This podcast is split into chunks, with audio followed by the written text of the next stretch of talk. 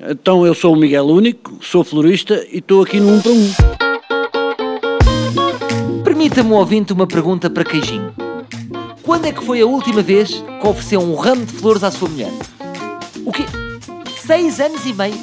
Que miséria de homens. Lamentável. Eu, por exemplo, ofereci hoje. Porquê? Porque eu sou um homem exemplo. Nada disso. Fiz porcaria em casa, então tive de comprar um ramo de flores. É aquele esquema de compensação em que os homens que fazem porcaria vivem. Se vocês repararem bem, as floristas vivem à base destes homens que fazem porcaria em casa, então têm de compensar. E atenção, também tiveram agora um bom pico de vendas com o Mário Soares. Mas como eu passo lá a vida, já desenvolvi uma grande relação de amizade com o meu florista, então falamos dos temas mais variados. Hoje, por exemplo, falámos das novas medidas que a FIFA quer implementar. E atenção que o Miguel fez um bonito floreado.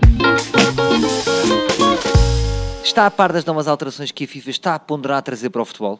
O alargamento do Campeonato do Mundo, será isso? Por exemplo, acabar com o fora de jogo. O que é que acha? Acho mal. Não acha que isto pode tirar um bocadinho a mística de abrirmos um bom jornal Record e vermos fotos-montagens relacionadas com fora de jogo? Sim, é possível. E é capaz de haver mais golos até. eu acho que não, continuo na minha.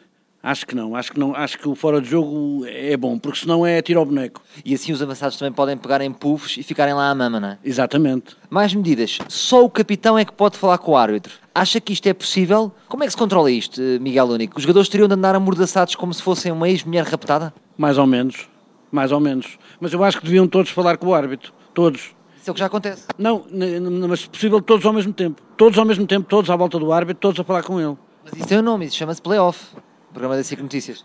É mais ou menos isso. Substituições sem parar o jogo. Portanto, há um livro perigoso, entra o Bruno César para marcar, mas logo a seguir sai, que é para continuarmos a jogar com 11. O que é que acha disto? Isto é positivo? É, é. Para jogarmos sempre com 11. É.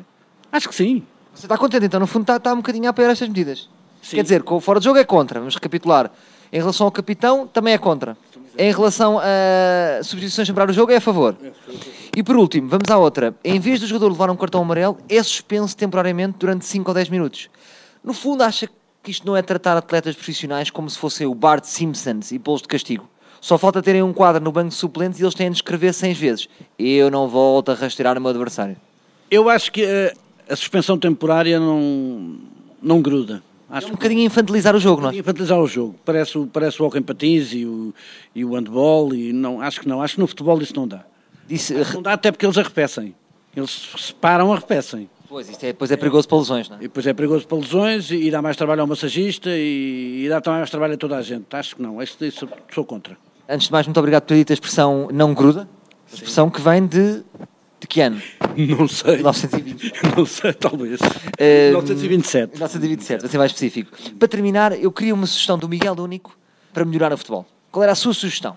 Com os seus direitos de autor. Para melhorar. Para melhorar. Sem árbitro. Isto é, é, talvez a melhor medida que eu já ouvi de sempre. Sem árbitro, não era? Sem árbitro. Cada um é responsável por aquilo que faz. Como é que. Então não havia regra, então era tipo. Vale tudo. Eh, eu, quando, eu, quando era menino, jogávamos 5 para 5, ou 6 para, ou 6 para 6, ou 7 para 7 e nunca havia árbitro. E ninguém se zangava.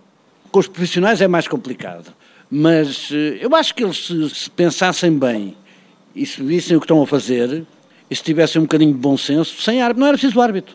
Não era preciso árbitro. Agora há 5 árbitros e eles não resolvem nada, Pois, cara, a ideia é quanto mais árbitros, pior está. Quanto menos árbitros, melhor. Se calhar devia ser como a temperatura, menos 3 árbitros. Menos 3 árbitros, exatamente. Muito bem, fica a ideia, Miguel seria, Único. Seria um árbitro negativo. Espero que a FIFA ligue. Estou sim, é o Miguel Único. Olha, gostamos tá muito bem. do seu conceito de árbitro negativo. Exatamente, de árbitro negativo.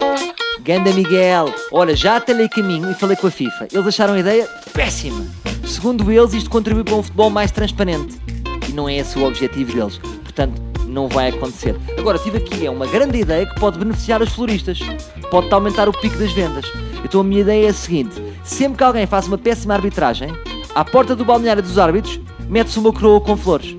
Pronto, escusamos estar a mandar bocas aos árbitros, é apenas um gesto, uma coroa de flores. Quando o árbitro apita bem, mete-se uma rosa. Ok? Fica no ar a ideia. Voltamos amanhã com mais um 1 um para 1. Um.